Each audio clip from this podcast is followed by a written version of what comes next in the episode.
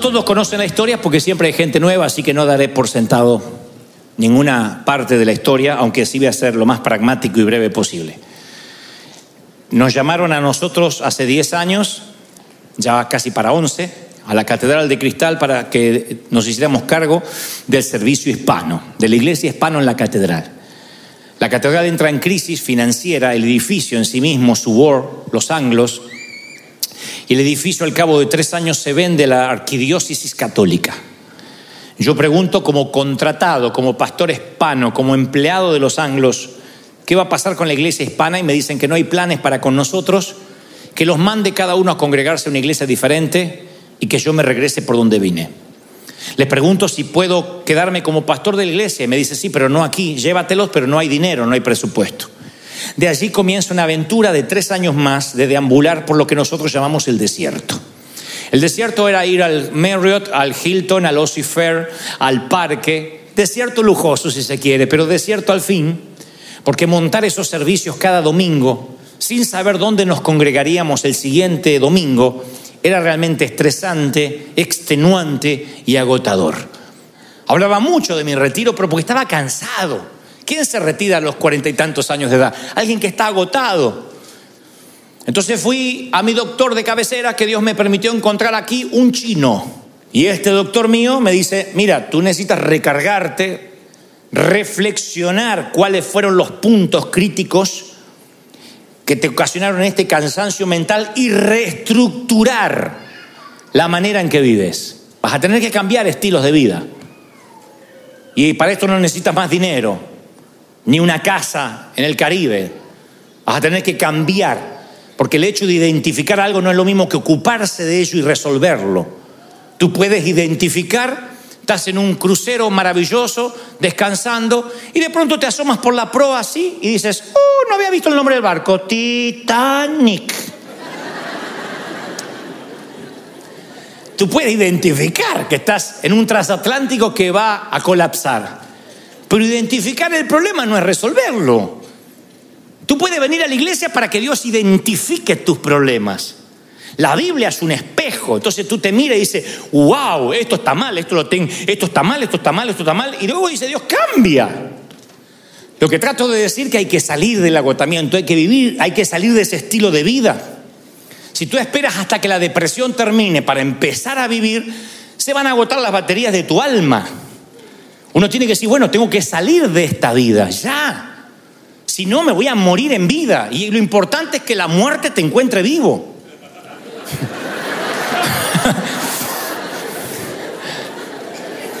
¿Te imaginas la muerte? Te vengo a buscar. Ah, sí, ya estaba oliendo mal hace 20 años, estoy pútrido. La muerte tiene que encontrarte vivo. Entonces, yo supe, tuve una revelación allá hace un tiempo, que yo tenía que bajar de la ola. Y así titulé el mensaje del día de hoy para que no nos olvidemos nunca más, bajar de la ola. Porque ese es el gran truco de la vida, bajar de la ola. Uno dice, ¿cuándo bajar de la ola? Nunca uno cree que es tiempo de bajar de la ola. Porque uno dice, no, estoy ahora trabajando mucho, ahora tengo que pagar deuda. Bajo de la ola me comen las tarjetas de crédito. Bajo de la ola, ¿quién cría a mis hijos? Bajo de la ola, ¿quién sigue con el trámite de los papeles? ¿Quién le sigue pagando a los abogados? Entonces uno tiene que identificar que la ola a veces nos puede poner en condiciones de mucho estrés y nosotros decimos, bueno, pero es que ahora no puedo bajarlo, tengo que aprovechar. Y esto es lo que yo me quiero detener. Si uno ve a los que practican windsurf, los que están con la tabla de, de surf, uno va a notar quiénes son los novatos y quiénes son los veteranos sin entender demasiado este deporte. Porque los veteranos todos se visten igual. El que quiere practicar surf, principalmente en este país, se compra una tabla linda, con lindos motivos hawaianos, se pone el traje de neopren y va así, se- mostrando el trasero, sea varón o mujer, con la cabellera así al viento, y, para decir, voy a practicar surf. Cuando salen a las olas, los novatos quieren subirse a todas las olas que vienen. A todas. Y en vez de danzar con las olas, en vez de estar bailando con el océano, se pelean con las olas. Los agarran las olas y los tiran para allá y los tiran para allá. Y ustedes ven que salen envueltos en algas así, escupiendo caracoles, y se vuelven a meter. Tragan arena, caracoles, algas. Y uno los ve buscando oxígeno en la espuma blanca al costado, diciendo, "Ah, está bravo el mar, ahí está picado. Cuando para el surf el mar tiene que estar picado. Pero lo- los, los que son veteranos van con la. Ustedes van a notar que tienen una paz, un sosiego o un temple que solo te lo dan las horas de vuelo o las horas de mar en este entonces, en esta ocasión. Ellos están con la tablita así esperando. Pasa una ola y hacen. Ellos están acostados en la tabla, no la agarran. El veterano sabe a qué hora subirse, es como si tuviera una percepción. Una vez hablé con uno y dice, uno percibe cuándo la ola te va a llevar lejos y cuándo nada más te va a pegar un trancazo. Entonces ellos vean, ven qué olas suben y cuáles no. Yo creo que en la vida una de las cosas que uno tiene que aprender, qué batallas uno va a pelear y cuáles te van a agotar y no vas a lograr nada. Hay batallas que no tienes que pelear, tienen que estar por fuera de tu radar. Tienes que saber acostarte sobre la tablita de Windsor, viene la ola, haces y la deja pasar. Yo dije lo mismo en el primer servicio. Tú no vas a cambiar a tu madre a esta edad.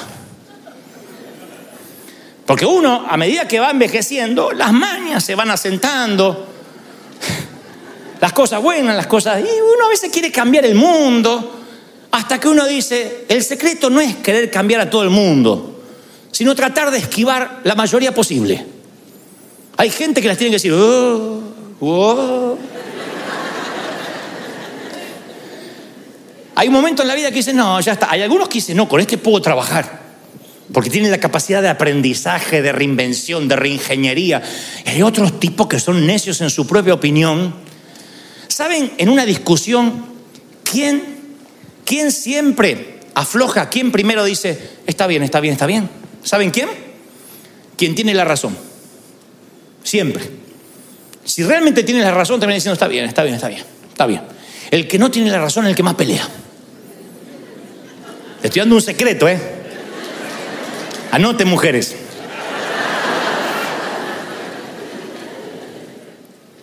Entonces, cuando uno quiere tener razón toda la vida y busca cómplices, es porque quiere subirse a todas las olas. Y no puede surfear todas las olas. Hay olas que dice, esta no es para mí, porque pierdo, porque me pega un revolcón. Y hay otras que me van a llevar lejos y hacen al ejercicio, hacen al deporte. Pero he aquí lo importante de bajarse de la ola, que una de las verdades que saben los veteranos que practican este deporte no es cómo se alcanza la ola. Lo primero es elegir cuál la va a llevar lejos y cuál no. Lo segundo es cómo se bajan de la ola. La próxima vez que anden por Long Beach o por, por cualquier playa aquí cercana, observen a los veteranos que practican este deporte la manera elegante que bajan de la ola. Son una estatua griega, hacen...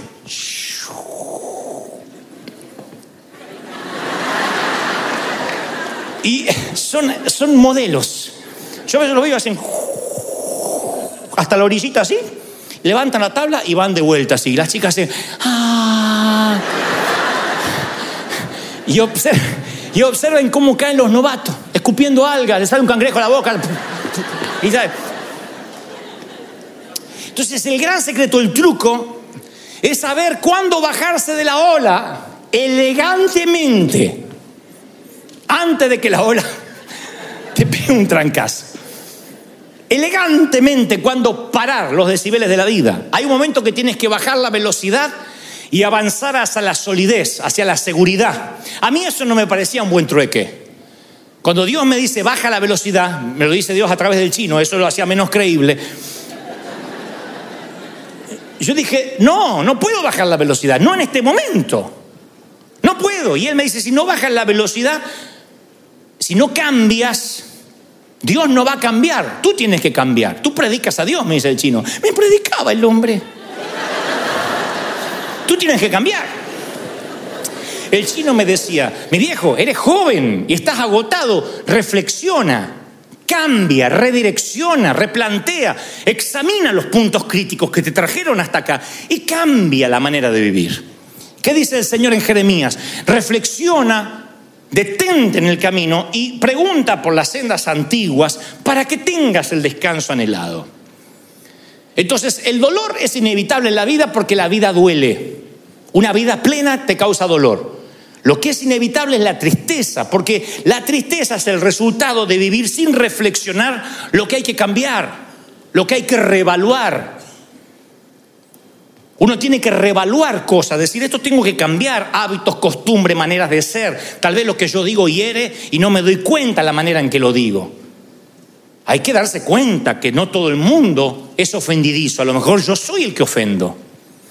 ¿Se acuerda que les conté aquel viejo chiste del gallego español que va por la frigo y al revés en contramano?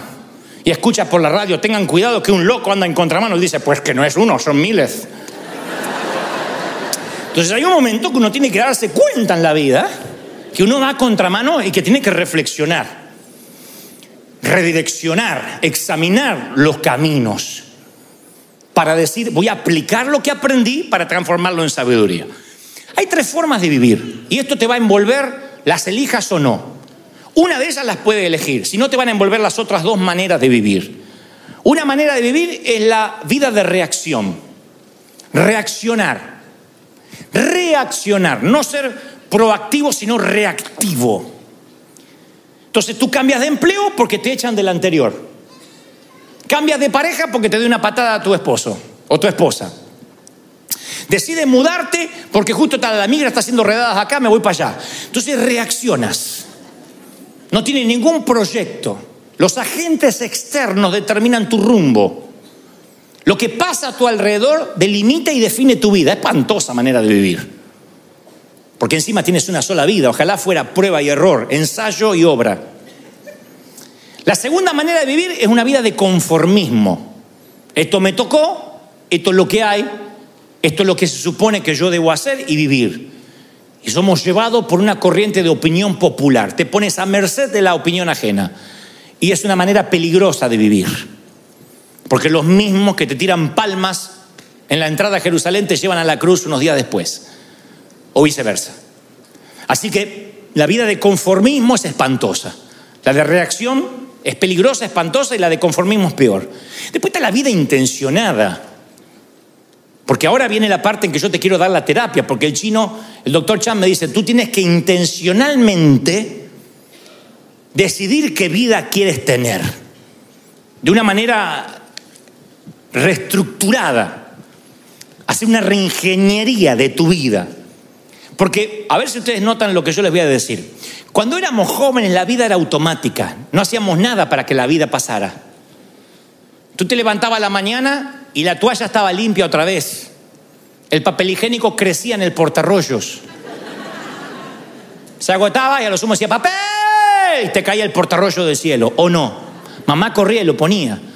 La comida siempre estaba ahí. No sabíamos cómo compró el pan el viejo, si cobró o no cobró. Siempre había comida. A veces arroz y frijoles y a veces calamares, pero había comida siempre. ¿O no? Era la vida automática. La vida era tan automática que comías lo que quisieras y no engordabas.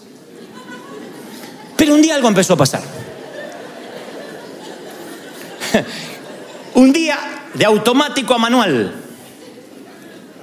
Un día lo que parecía orgánico, de natural a deliberado, de involuntario intencional, todo empezó a cambiar. Un día dijimos, si no nos cuidamos, empezamos a engordar. La papada ya no se iba. La panza se instalaba y decía, me quedaré contigo para siempre, camarada.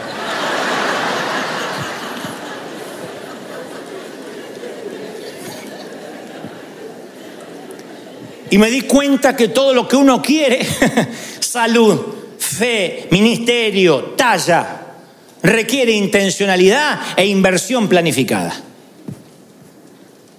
Nada se, mantiene solo, ni la familia, ni un matrimonio, ni los hijos, ni un ministerio, nada se mantiene solo. La vida tiene que ser intencionada. Si eliges ganar, ganaste media batalla. Si no eliges nada, ganaste media derrota. No elegir es elegir.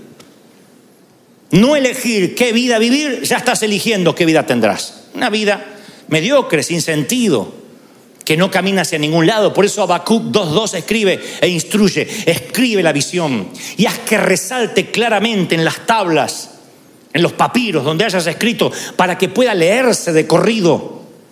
Lo que no está escrito se diluye en buenas intenciones.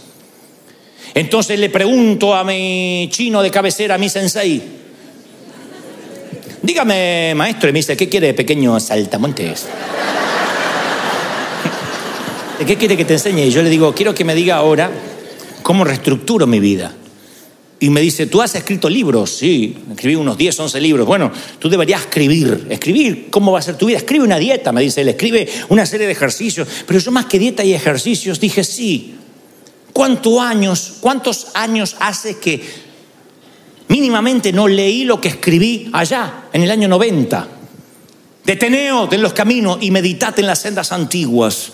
Entonces tengo una cajita así de cartón, una vieja caja de zapatos, donde tengo las prédicas, las primeras que yo hacía, en unos cartoncitos escritos a mano, porque no teníamos computadora. Y entonces saco allí y está las profecías, la profecía que nos dieron en el año 90. Y la empecé a leer otra vez y recordé las sendas antiguas, cómo era yo, hacia dónde iba hace veintitantos años atrás. Y yo recuerdo que al leer lo que había escrito, me di cuenta que había divergencias, eh, dicotomías, había cosas que nada se parecían a lo que yo era ahora. Y empecé a reescribir la visión, reescribirla. Y esa es la primera pregunta, porque son cosas sencillas que a mí me funcionaron para quitarme el agotamiento mental y emocional. Esta es la terapia, esta es la patología. Yo te pregunto desde lo profundo del corazón, ¿cuál es la imagen de tu futuro hoy? ¿A qué se parece? No dónde te llevó la vida ni dónde te va a arrastrar la ola. ¿A qué se parece el futuro que te gustaría que ocurriera en tu vida? ¿Cómo, dónde, con quién y por qué quieres llegar a ese futuro? Pregunto, voy más allá. ¿Lo has escrito de manera que pueda desarrollarse? ¿O estás construyendo un edificio con los materiales que te trae la marea sin jamás haber hecho un plano? Lo cual es un suicidio arquitectónico. ¿Dónde te lleva el futuro? ¿Qué futuro quieres? Tal vez tu futuro se parezca a, lo, ser lo más feliz posible. Y entonces tengas que reflexionar sobre algunas cosas en tu vida que son un sobrepeso para ser feliz. Quizás tienes una casa con salas y lugares que nunca usas. ¿Cuántas familias tienen dos, tres salones, un living, una chimenea y están todos amontonados siempre en la cocina? Y tú nunca te pones a reestructurar y decir, a ver, ¿Para qué tenemos la sala? No, para que cuando a fin de año venga mi suegra, le encanta tomar té en el comedor. Sácala afuera a tomar té y evitate el, el gasto. Llévala a Starbucks. Pero lo que trato de decir es que cuando uno reflexiona, dice, bueno, si a ver si mi futuro era viajar liviano, ¿por qué fue que te aumentaron un poquito el salario y aumentaron tus gastos inmediatamente? ¿Cómo fue que pasó? ¿Cómo fue que pasó que hoy necesitas 10 mil, 20 mil dólares más para poder pagar los gastos de lo que estás teniendo? Cuando hace unos años atrás decía, con tanto yo me arreglo. ¿Cómo fue que se transformó tu vida en un elefante blanco? Y cargas con algo que dice, ¿cómo me metí en esto? No nos damos cuenta.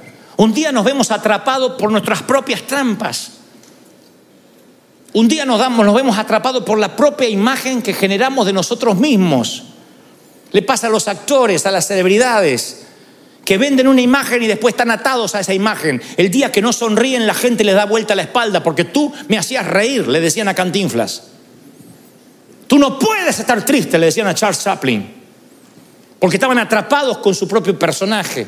Bueno, tiene solución, porque esos tipos se ponían anteojos, gafas oscuras, una limusín espejada y vivían detrás de los muros. Y ahí se daban el lujo de estar tristes. Pero cuando No es una imagen lo que construiste, sino una vida que es una fachada. Y el Señor dice, para, detente, reflexiona. Mira las sendas antiguas. ¿A qué se parece tu futuro? ¿Cómo luce tu futuro? Y esto es una receta que me hizo el chino y yo te la voy a hacer a ti. Con base bíblica. Párate en el camino y reflexiona a dónde vas, cómo vas. Escribe la visión en tablas para que pueda leerse de corrido, para que no haya que decodificar. Para que quien te vea dice, este es tu propósito y enfócate en él. No te apartes de ese camino, enfócate en qué quieres para la vida y ahí Dios te va a bendecir. Determina qué quieres ser y eso te será firme. ¿Lo crees? Así que después de tantos años de ministerio yo empecé a notar lo que quería. Dije, esto me va a sacar del agotamiento. Lo segundo, redescubrí que cada uno de nosotros tiene un tanque emocional interno. En la parte superior hay una entrada y en la parte inferior hay un drenaje. Entonces, algunas actividades, algunas cosas de la vida te van a llenar y otras te van, a la inversa, te van a vaciar. De ambas necesitamos en la vida. Uno no puede hacer solo cosas que lo llenan. ¿A ti qué te llena? Ah, tomar cerveza mirando Netflix. Trabajar, trabajar medrena. Bueno, te vas a hacer un. te van a comer los piojos. Vas a ser un vago que no va a poder pagar Netflix. Entonces tienes que tener cosas que te drenan y cosas que te llenan. A mí los números me drenan. Por eso tengo gente que hace, los números. Pero crear, generar proyectos grandes me llenan. ¿Qué te llena y qué te vacía? ¿Qué gente te bendice y cuál te drena? Tú tienes que aprender a tener círculos en la vida. El círculo íntimo, los que llegan a ti, los que tienen acceso, ascendencia a tu estado de ánimo. Después más allá, los que tú estás para bendecir y ayudarlos. Más allá los tóxicos, más allá los venenosos. Allá los cuñados.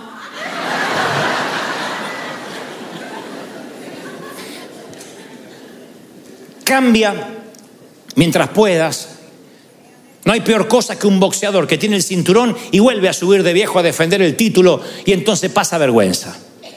Hay que saber cuándo tienes que disfrutar lo que Dios te permitió tener y bajar elegantemente de todas las cosas de la vida. Sé padre y bájate de la ola cuando tienes que bajarte. Tu hijo es mayor de edad, ya eligió con quién se va a casar o con quién se casó. No te metas, bájate elegantemente. No, te, no, no, pero es que yo quiero por su bien y que esa chica se sabía que no era para él. No te, es una ola que no te pertenece, una batalla que no es tuya. O preguntaste para casarte tú. Bueno, pero por eso no quiero que repita el mismo error. No, eh, úsalo para tu vida, no para la vida del otro. Que tengan sus propias batallas, bájate elegantemente. No seas una abuela metida, no seas un padre metido. bájate elegantemente de lo que, de lo que, de lo que, de lo que, a donde Dios te mande, bájate. Entonces te bajas. ¿Viste que elegante es el abuelo? Sí, el abuelo es elegante. ¿Por qué te vas a meter? Sale de un ministerio, sale elegantemente. Te vas de una iglesia, sale elegantemente. No critiques, no murmures, bájate de la ola a tiempo porque no compartes, porque no te gustó, porque oliste pecado, por lo que sea.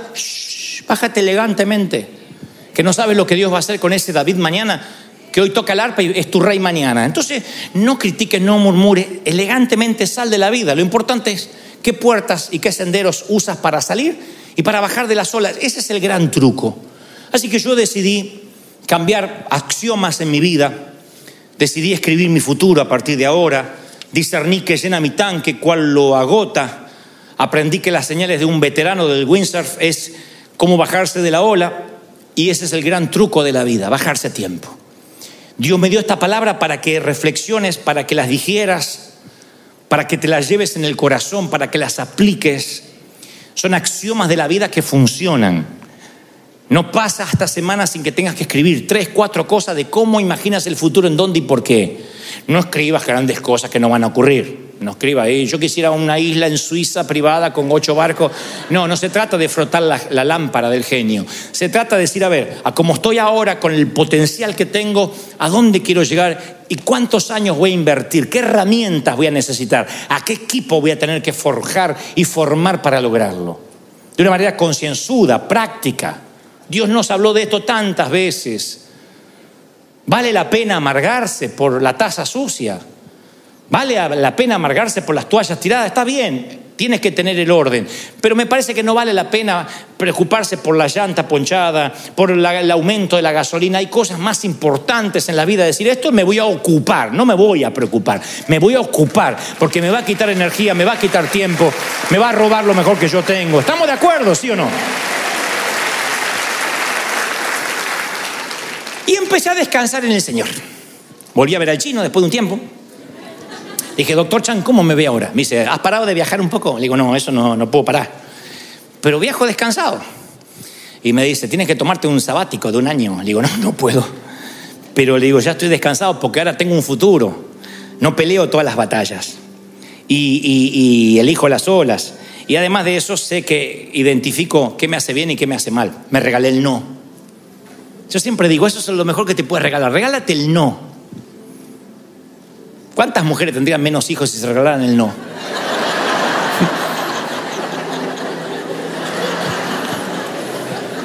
El no hace que uno se ofenda y yo pensaba que ibas a venir, ¿cómo no vas a venir? Tenías que venir porque queda feo que no vengas. No, la vida es muy corta para compromisos superficiales donde no te afectan.